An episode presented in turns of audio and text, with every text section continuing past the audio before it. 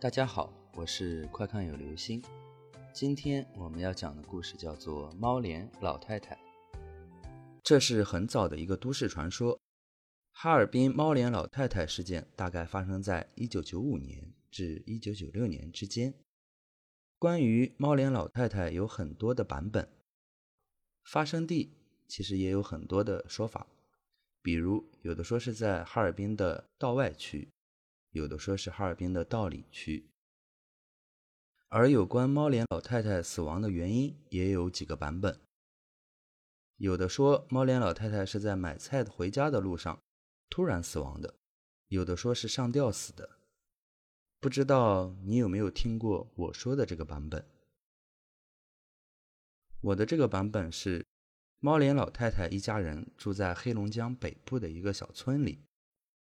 一家人日子过得很平淡，不过自己的儿子儿媳对他都不怎么好。过日子嘛，磕磕碰碰总是难免的。后来因为一点小事，老人和儿媳打了起来。老人家晚上气不过就上吊了。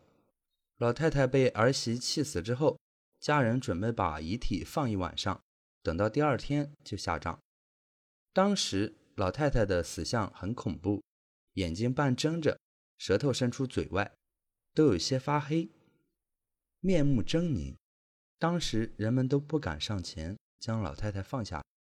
说来也奇怪，老太太的儿子赶来了，哇的就哭了，跪在老太太身前，大家才敢把老太太给弄下来。这也是村里老人让这么做的。据说含冤而死的人。必须让自己最亲的人在身边，才能入棺安葬。但即使是这样，还是没能阻止老太太半夜的诈尸。晚上为老太太换上寿衣后，儿媳也很伤心，回娘家了。老太太的儿子觉得自己对不起自己的娘，晚上给老太太守灵。黑龙江的冬天夜很长。老太太的儿子和一个邻居坐在一起说着话，邻居说着说着就睡着了。这时候，老太太养的一只花猫从她的遗体上跳了过去，落地后就不动了，像是死了一样。老太太豁然地坐了起来，半边人脸，半边猫脸，变成了猫脸老太太。她的儿子当场就吓傻了。老太太起尸后，把自己的邻居抓死了。他儿子趁着这功夫撒腿跑了，边跑边嚎：“我妈诈尸了！”农村睡觉都很早，晚上更是安静。说来也奇怪，要是在平时，有个人半夜这么大声的叫，狗肯定也跟着汪汪叫吧。但今天晚上没听见狗叫，只听见狗儿低声的哼哼。儿子吓疯了。顺着路冲到村里的一户人家里，在那家过了一夜。晚上那家人也害怕，都不敢睡觉，怕老太太来找儿子，把狗也牵进屋里。那狗就瞅着儿子，也不咬，浑身打着颤，呜呜的哼哼。天亮后，儿子叫了一帮人回家，发现只有邻居的尸体，老太太人不见了。后来，这个村子一直不太平，总是有家养的鸡、鸭、鹅等消失不见。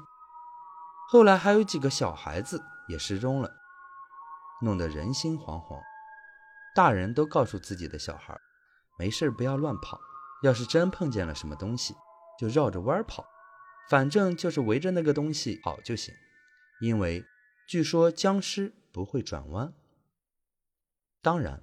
关于当时小孩子的失踪，除了猫脸老太太传说之外，还有另外一种解释：当时有犯罪团伙装成诈尸，抓小孩卖人体器官，剩下的肉啊什么的都拿来养老雕了。后来政府也出面辟谣了，在猫脸老太太事件出现之后，当地的小学还特别为这件事召开了家长会，而家长会的内容有几项非常特殊。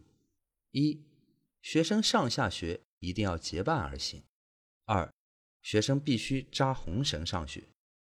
据说红绳向来有辟邪的功能。因为猫脸老太太一直没有被找到，所以整个黑龙江的小孩都十分害怕，都不敢去上学了。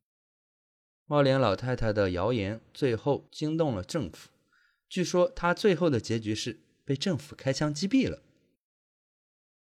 好了，这就是今天的故事。猫脸老太太，这个都市传说呢，说起来其实并不太可怕，但是在当时流传范围很广，